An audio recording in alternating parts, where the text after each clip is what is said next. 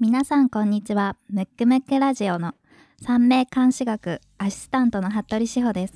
この番組は三名監視学マクトゥーブス代表の広瀬真一が三名監視学のフィルターを通して世の中を見てみるをコンセプトに番組を進めていきます。番組後半ではリスナープチ鑑定も行いますのでリラックスしてお聞きください。お久しぶりです。久しぶりだね。なんかね、はい。あのね声聞いてあ久しぶりだなと思ってる方もいると思って、まあ1か月ぶりぐらい。そうですちょうど、ちょっと一個ね、はい。あのあの所用があっててお休みがあって、でもまあねあの久しぶりですけど。はい今日も緊張しております。まあ初々しいあの美香ちゃんとは違う感じで はい。頑張っていきましょう、はい、よろしくお願いします。ここでムックムックラジオから2つお知らせがあります。まず1つ目、三名監視学の配信日程ですが、毎月第2、第4月曜日の夕方に更新していきます。ですので、この番組の次回の配信は7月10日月曜日になります。そして2つ目、この番組は iPhone 標準搭載のポッドキャストアプリやその他のポッドキャストアプリで聞くことができます。番組ホームページから登録して購読のボタンを押していただき、皆さんに合った聞き方でお楽しみください。それでは第20回をスタートします。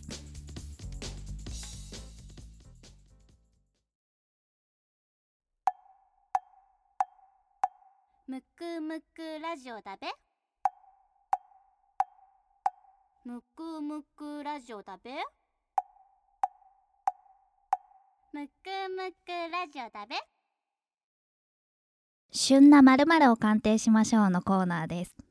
コーナー名の通り、このコーナーは旬な〇〇を鑑定します。今回は市川海老蔵さんです。と生年月日が1977年12月6日。と年間誌から読み上げると、定価の蛇、心筋のイノシシ、定価の鳥になります。しおちゃんあの見てました？テレビでうん記者会見とかね泣けちゃうよねな本当にいや本当にに涙が出ちゃうっていう感じなんですまあ今回はねあの、海老蔵さんのはい。未来をはい。あのまあ現実ではなくて未来をちょっと見ていきたいなとはい思うんですけど、まずまあ特徴があるのはまあいろいろな特徴あるんですけれども、えっ、とい一つはまず青年中殺をお持ちであるっていうはい。のと,、えー、と宿命で天国地中も持ってるので、はいまあちょっと非常にあと辰巳天中殺っていうのを踏まえると、まあ非常に波乱万丈な。人生が、はい。まあ暗示されてる感じですけれども、特にまあもともと歌舞伎の家に、ねはい。しかも歌舞伎の名門中の名門のそうですよね。生まれなので、はいはい。まあ生まれながらにしてあの、うん。まあ、歌舞伎役者に、まあ、跡なるしかないというか、まあねはい。なるってこと決まってるはい。ところに、はい。青年中殺として生まれてるっていうね、はいしかも天正性を持って生まれてるっていうはい。ここがまず一つ矛盾なんですよねなるほど。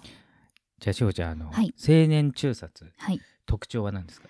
親元をは早く離れる。そうそうなんですよまあだからあのざっくり言うと本来ははい親の仕事を継がない方がそうですね。いいはい。っていう名式なんですけど、うんうんでもこれはねもう名門中の名門に生まれてますからねもう継がざるを得ない、はい。そうするとどうなるかっていうと、まあななんていうんですかねこう自分としてはしっくりこないかなるほど。あの歌舞伎の家系が乱れたりするんで、でちょっとねい一部いろいろな昔昔の報道とか見ると、まあ、はいちょっとやんちゃだったっていうこともあるんそうで,、ですね。昔はだいぶやんちゃだっでしたたよっていうねね。なんか、はうイメージありますよね。はい。でさらにその初年期に天正性があり、うんであの、えー右側陽線右側の星が石門はい。上の星が関作、はい。これ両方が中殺されている状態になってるんで、まあ多分社交性なしの超頑固の俺様系ではい。言ってたと思うんで、はいまあ子育てももちろん大変ですしいろいろね初年期はあったかなと。でただちょっとあの、えー、と2013年ですかねあの、はいお父様が亡くなられて、はい。その場合はえっ、と後を継いでもいいというかもともと継いでますけどはい。まあ、そこから、うん。まあせ正当な、はい。あの状態になって、うんうん。まあ、伸びるかなっていうはいことなんですけれども、うん。まあ実際あのちょっと僕歌舞伎は知らないですけど多分、はいあのこの辺からぐいぐい来たのかなっていうのは。そうですよね、うん。ご立派になられてというか、そうですよね、はい。だからなんかいろいろ波乱はあったけれども、うんうん。まあえー、とちょっと不幸なことですけれども、まあうん。三名学上ははい。後を継ぐ上ではうん非常にちょっとこう大事な出来事なんですね。なるほど、うん、で真ん中はい。研究生。はい。で研究生はどういった意味あります？プライドがたプライドの星だったり仕事の星だったり。そうそうそう。だから非常にプライドの高いだからもう本当になんていうんですかね。あの歌舞伎に対するプライド、うん。あと自分自身に対するプライド非常に高いだから生き様がまあ綺麗というか律する。で自制心もあるっていう、はい。まあちょっと若い頃はやんちゃでしたけどね、はい。青年中殺もあるうんで、んだからもうなんかえっ、とこれからというか、まあ、現在もそうですけど、はい。歌舞伎ら役者らしいえーとうん歌舞伎役者、うん。ブログなど見てるとすごい真摯に取り組んでますよね。もうなんかもう多分別人ののようになられて、うん。でさらに、まあはい。晩年は、うん。まあ、ちょうどねあの記者会見でも言ってましたけど、まあ、愛とか愛してるっていうね、言言葉がなんかはい。非常に頭に残りますけれども、はえっと下の星がはい。六尊星、左の星が六尊星、はい。だからもうこれからテーマが愛じゃないかっていうようなやっぱ名式ですよね。うん本当に優しい愛の星で。で、うん。まあもうちょっとまあ見ていくともともとあの海老蔵さんははい。陰線で言うと、うん。まず季節的には冬なんですよね。はい。まあ12月生まれっていうのもあるんで、うん。冬の焚き火の日なんで、はい。ちょっとなんていうんですかね、こう神秘的でもあり、うんちょっと孤高な感じあんまりこうこうつるまないというかああなるほど。でちょっと儚げな、はい。ちょっとあああわゆあ危ういうん。状態なうん。もともとの認。識なんですけど、で、まあ、特にあの今年っていうのは、はい。いまあ、いろんな出来事ありましたけれども、うんうん。あの節運で節運でもあるんですね大運が。そうですねうん。節運。節運でしかもはい。日韓誌が、はいえー、と今年はい。2017年定価の鳥年なので、はい。えー、とご本人もあの日韓誌が定価の鳥なんでうん。立地になってるんですよ。すごいですねうん。節運で立ね、鎮で。で同じ、はい。えー、と漢詩のことをはい。あの立鎮と呼んでるんですけれども、立鎮はどういう意味ですか？人生がガラッと大きく変わる。ちょっとね大変化なんですね。大変化。だからちょっとやっぱ、まあ、今回の出来事はもう非常に人生でももしかしたら最も大きい出来事かもしれないんですけども大変化でうん。でしかも節運なんでその変化によってちょっとブレも大きいですし、うん。その代わりあの右下の星がですね、はい。あの壮年期にあたる十二大重星が天宝星になってますので,、はで天宝星っていうのはうん。二分星とも呼ばれてて二分星っていうのはなるほ2つに分ける星って書くんですけどね、うん。はいで二分星っていうのはい。今前半生の人生と、まあこううん。まあ、まだ後半生かどうかは、まあ、若いですからはい。分かりませんけども、えー、と今までとガラッと変わる出来事が起きますよっていう意味があるんですね。なるほど、ん。でそれをお持ちなので、まあはい。多分今回の出来事がもう多分強烈にそういうことだと思うんですけど、はい。えー、と落ち込みは大きいんですけどうん。その後 V 字回復するとも言われてるんで、ああよかったです。今後は多分海老蔵さん僕は非常にいいんではないかと。さらに大運で言うと,、はい、はい。えー、とちょうど、えー、と今年の12月で40歳を迎えられますけれども、大えー、と大運の、えー、と周期がですね10歳運になるんで、はい。ちょうど40歳で変わるまあえー、とこれ正確に40ぴったり変わるわけじゃないんで、うんうん。まあ、前後1年取るんでまあもう、うん。今年からもうすでに変わると思うんですけど、そこからあの、えー、と大運の場合季節が大事なんですね。はい。で30代の大運の季節ははい何でしょう。春になってますから春は春春夏秋春夏秋冬は何でしょう。猿は。しおちゃん？しおちゃん？秋ですよ秋。秋ね。秋。今ちょっと動揺し動揺してね。ちょちょっとねもうブランクがあるからちょっと動揺してますけれども。あのー秋なんですよ、でえっ、と定価なのであのはい。日韓が定価なので、うん日として秋っていうのはさほどなんつうんですかこうパワーがあるわけではないんですね。そうで。すね。まあもともとあのうん。海老蔵さん天正星も持ってるんではい。あのもともと別に焚き火の火なんですけど、弱っちくはないんですけど、はい。冬の焚き火の火なので少しちょっと儚さはあるんですよね。うんあの弱くはないけど儚さはあるんですけど、はい。なんと40歳から季節が夏に変わるんで、はい夏になるとこの定価が非常に活発になるんでうすよ。ん要するに海老蔵さん自身はがい。非常に活発というかなんかあの頭角をより表すっていうかねあ今までもそうですけど、ーはい。それに入りますので、はい。まあ、今回のね出来事をきっかけにさらに上に行けてはい。でしかも天正あ天正星をお持ちの真ん中剣牛のはい。名家の生まれなので、環境もバッチリなんでおそらくこれはもう人間国宝まで行くんではないかと。あーよかったです、うん。本当にもう広瀬先生のお墨付きがあったらもうこれはねもうね間違いなく行くんではもないかなと。う。ん、ういや嬉しいですねでさらに多分性うん。格的な面はいも多分、はいまあ今現在でもね、はい。もうだいぶ昔と変わられてるとは思うんですけど、うよね。さらにその、まあ、六尊性が強い時代になりますから、六尊っていうのは、うん。ほ奉仕とか人に何かをしてあげるとかあと優しさ親切。うんもともと優しい面もあるんですけど、はい。やっぱりこの前半生とはもうコントラストが非常に強いというか。なるほど。さっき言ってた店舗でこう変わってそうそう変わって。今後優しくより奉仕力が。そう。でさらに晩年期のうんはい。12代重星がはい。天気星になってますので、はい。天気星は人に物を教えるとか、はい。だから多分そうん。の息子さんも含めて、はい。歌舞伎ってやっぱ後継者作りみたいなのもあると思うんですけど、これも非常に有能ではないかななるほど。ブログ拝見させてもらってたら結構もう小さい子たちにいろいろ教えてたりとか、うんいっぱい出てるので、紹介とかもよくしているので、うん。今後じゃあ指導者としてもますます楽しみですね。基本基本そうでですね、うん。だからあの人に教えたいっていう願望ももちろんあるしはい、えー、と教え方うん、はうまい、ただもちろんあの多分彼自身は若干天才肌なので。なるほど。であと伝達も弱いんですね。弱いですね。気持ちは教えたい気持ちはあっても、はい。あのちょっと表現的に、はい。あの伝わりにくいものがある。だからちょっと不器用なイメージはこ,、うい。うとこからも来てるのかもしれないですね。す。ごい弱いですようね、ん。なんかちょっと不器用なイメージありますよね。はい。あのちょっと伝達のところが、はい。えっ、とちょっと弱めなのと、はい。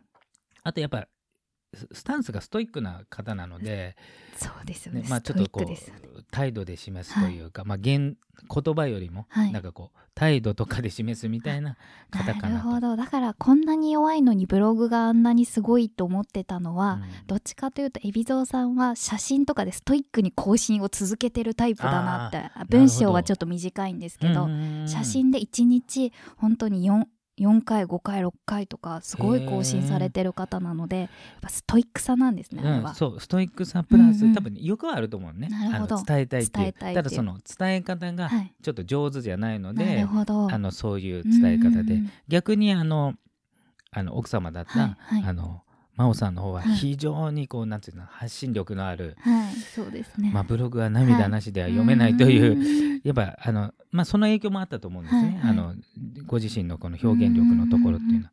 でまあ歌舞伎役者ですから、表現力って非常にもともと大事だと思うんですけどそね。こが磨かれつつあって、うん。ただもともとはい。なんていうんですかね、こうストイックさというか職人気みたいなところも持ち合わせていくので、はい、まあもともとなんていうんですかねこう、えー、と尻上がりに良くなるというか。持ち味とうんうん。か出るのがちょっとあ後になるというかうんね、うん。あとはちょっと誤解を招くような あの言動があるかもしれないです。けど、はいうん。まあ、基本的にはもう、はい。あの別人のように、うん。あそのだいぶ若い時のうん話ですけど、はいなってるのはいかなと。うん。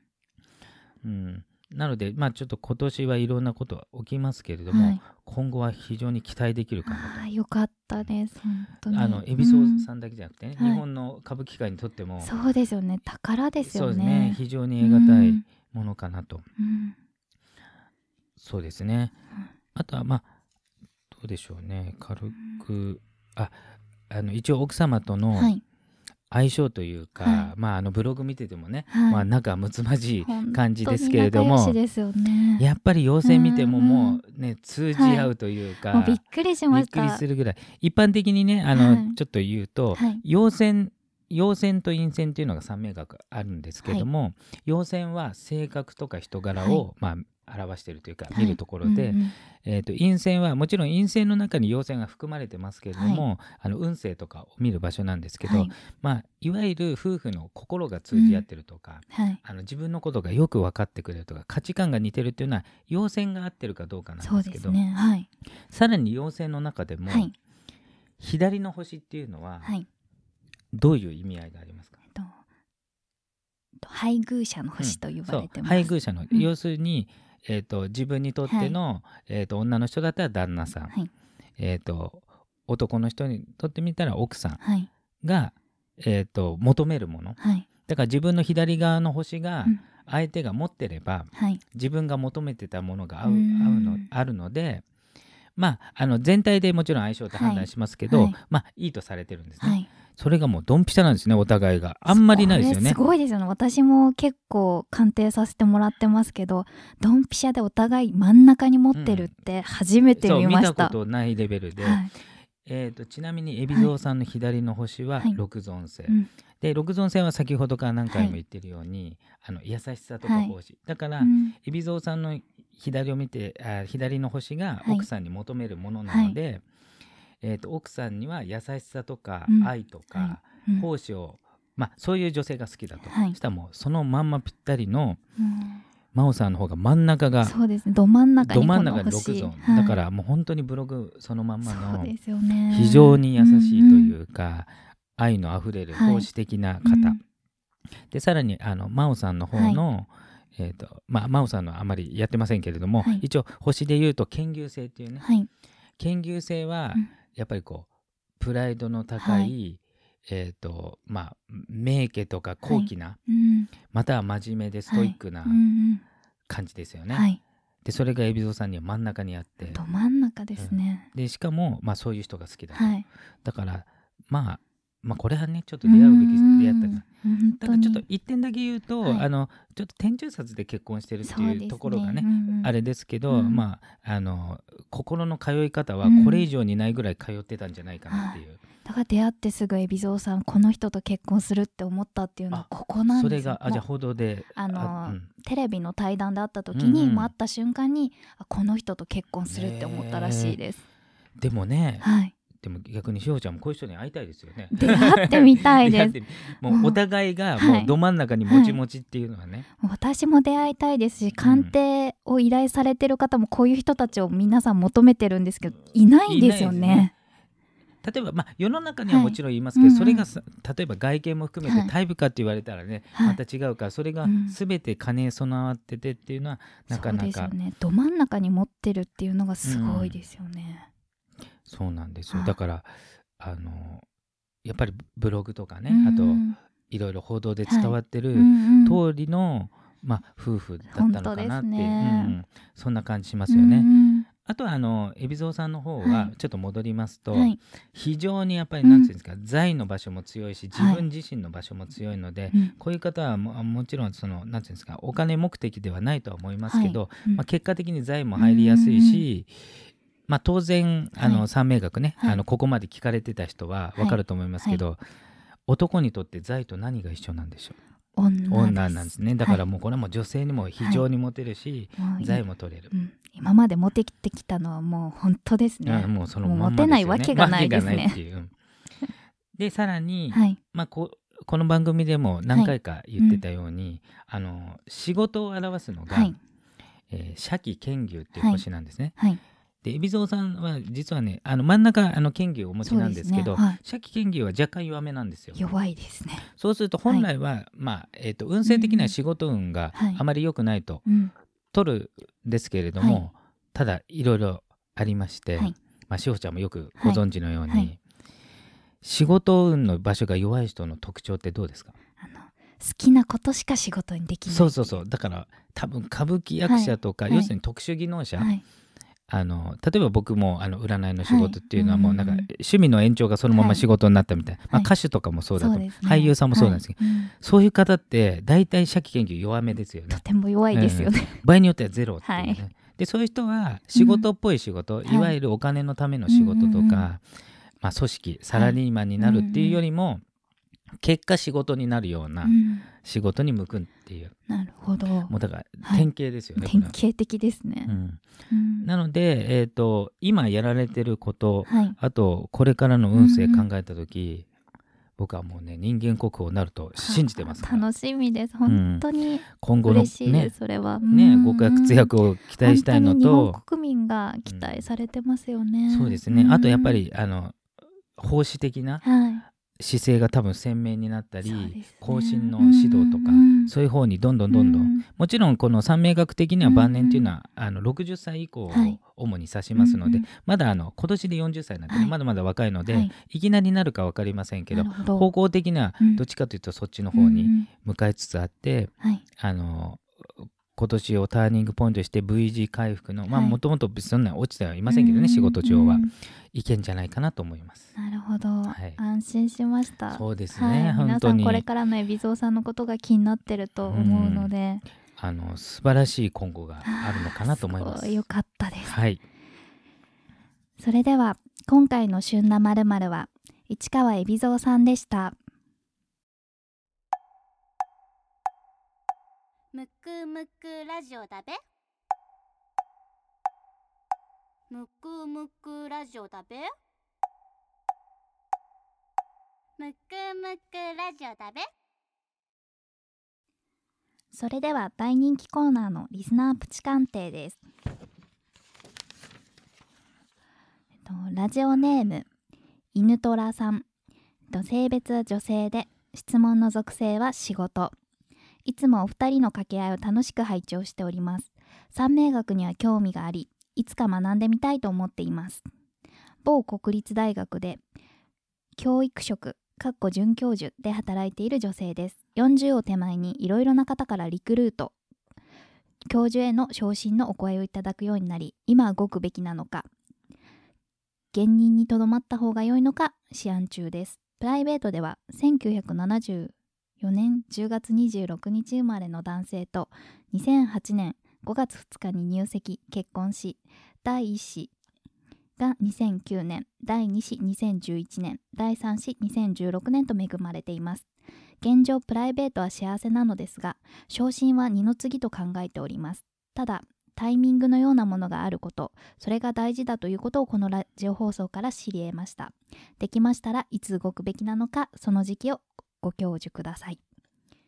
はい。お、えーとじゃあはい。漢詩だけ読みましょうか。はい。はい、えっと年間誌のとはいころ、から、年間詩ですね。えっとはい、定価の蛇汽水の牛ボドの虎となっております。はい、もうね、なあのありがとうございます。あの名前が犬虎って書いてあるところはい。にマニアを感じますよね、だいぶね。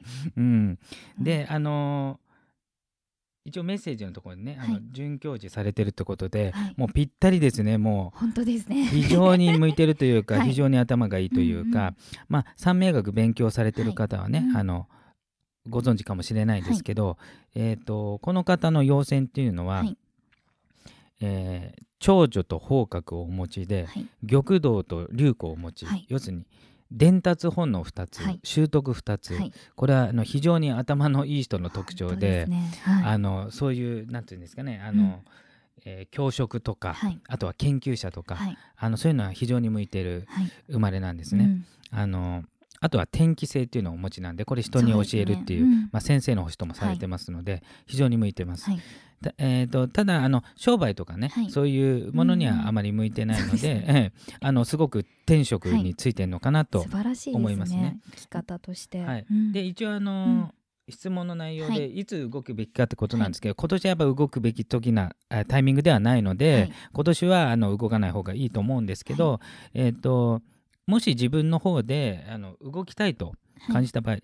あの現職でも非常に向いてると思うし、はい。あのプライベート充実されてるので、はい。あの今幸せだと思うんですけども、動くんであれば、えーとうん、来年、えー、と来年というのは2月4日からですね、はい。2018年の2月4日からは、えー、と観察制を回ってますので,、はい。でまたはその翌年の19年、えー、と19年は、えー、と石門はい。この場合は、えー、と雇われ独立じゃなければ、はい。あのしてもいいです。なるほど。あのうん。2018年の方は、はい。あの独立でも大丈夫なんですけどど。はい。たただ本来今の教職が非常に合ってますので、うんうん合ってますよね。あだから独立じゃなくて、はい。まあ、どこかにお勤めの状態ではい。動くんであれば、はい。18年19年ともにあの、はい。最高かなと。いい時期ですね。いい時期かなと思いますね。はいえーただし今年は今年っていうのは来年の2月3日までは、はい。まあ、よほどね例えば、うんうんもう移らざるを得ない状態だったら、もちろん移った方移らないといけないですけど、は自分の意思で決められる、うんうん。決められることであれば、はい。今年は動かない方がいいかなと思いますね。そんな感じですね。はい。では、えっと、インドラさん動くとしたら来年の2月4日以降考えてみてください、はい。では次の方が、えっと、ラジオネームサラさん。女性。質問の属性が仕事。えっと主人と一緒に自営業かっこ農業をしております。主人とは1998年7月31日に入籍しその当初はサラリーマンでしたところが1年半くらい経った頃突然主人が農業経営をしたいと言い出しその主人の影響で田舎に移住し農業をすることになり現在に至っています。若い頃から自分の好きなことで食べていきたいという気持ちがありました。もともと土いじりは嫌いでもなかったので主人の夢に乗っかりながら何かを見出せるのではと淡い期待でこの世界に飛び込みましたが現実は大変厳しくこの仕事は自分が一生続けていく仕事ではないといつも心を曇らせながら生活があるので毎日汗を流しながら働いています。当然私が仕事に対してしっくりきていないことは主人には内緒にしながら45歳になる今も自分の好きなことで生きていく道を探し続けていました。そんな時ふと思い立って近くのヨガ教室に通い始めたのですがヨガにしっくりハマってしまいいつしかインストラクターになり人のお役に立ちたいと考えるようになりました。つまり独立してヨガのインストラクターとして生きていきたいのです。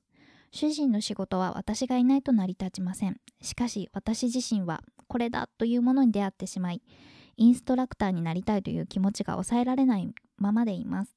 このまま自分の夢に突っ走ってもいいか諦めて主人のもとで働くのがいいか大変迷っています。今の私はどのような運気のもとにいるのかを知り幸せに生きていく参考にさせていただきたいと思いメールいたしました鑑定よろしくお願いいたしますなるほど。ありがとうございます。じゃあ、監視の方を。はいはい。とサラさんはと人水のネズミ香木の立つ定価のうさぎになっねて、年間誌からですあね。年今言った。はい。すいません、えー、とちょっとねあのい。名式を見させていただいた時に、はい。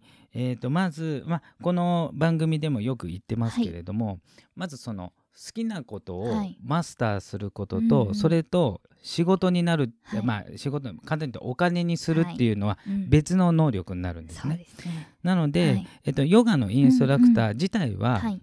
あの向いてますし、はい。ややればいいとは思うんですけど、はい。うんうん。例えばあのちょっとこの文面を見てると、はい主人の仕事は私がいないと立ち行きませんということを書いてありますので、はい。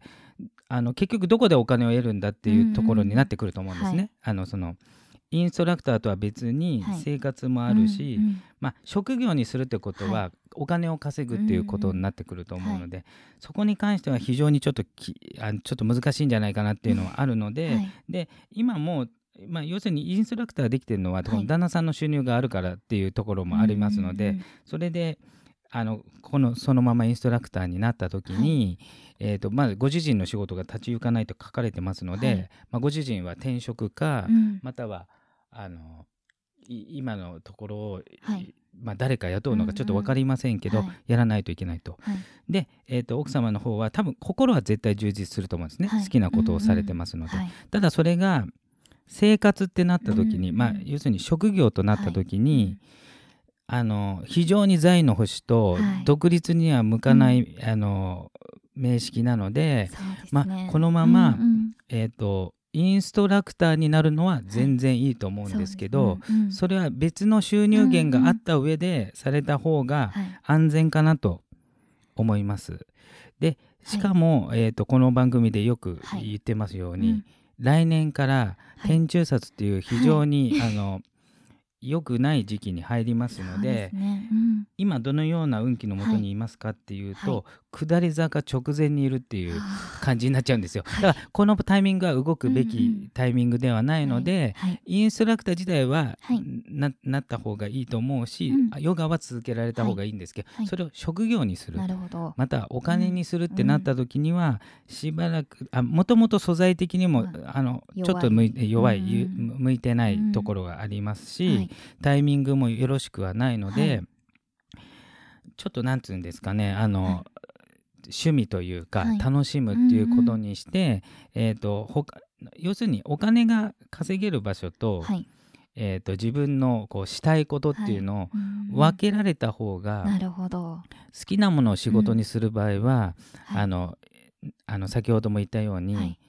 好きなものをお金に変える能力もセットでないとなかなか難しい、はい。まあそれからあのうん。いつも言ってるブレーンですね、はい。うん。他にそこにアイデアがある方がいるったらはい実は僕も苦手なんですけど まあはい。よくしほちゃんもしてますけど、はい。まあそれでそう周りにブレーンに、はい。あのうん協力を得ながらはい。好きなものを仕事にして収入を得るってことで、うんまあ、とても一人だとそこまではいかないのでまあ、それも踏まえてはい。ただしタイミングが非常に危険で。ですね。あの厳密に言うと来年からなんですけど、はい。はい月で言うともうすでに10月から入るので、まあ、実質上は今年の10月から、はい。まあ、現状あまり変えない方がいいんではないかな、はい。ただ心の満足がはい。重要ですので、うんうん。あのヨガ自体はもう今まで通りされてて、インストラクターも目指して、はい。それが一番いいかなと思います。ではサラさんちしばらくおとなしくしながらヨガを楽しんで続けていただければということです。このような形でプチ鑑定を行っております。全員を鑑定することはできませんが我こそはという方は番組ホームページにあるリスナープチ鑑定専用ホームからお申し込みください。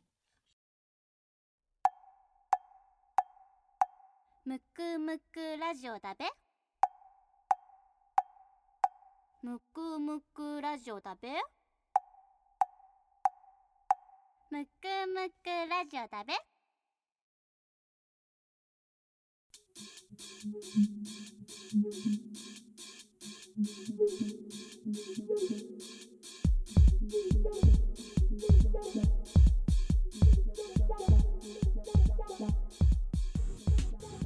エンディングの時間になります。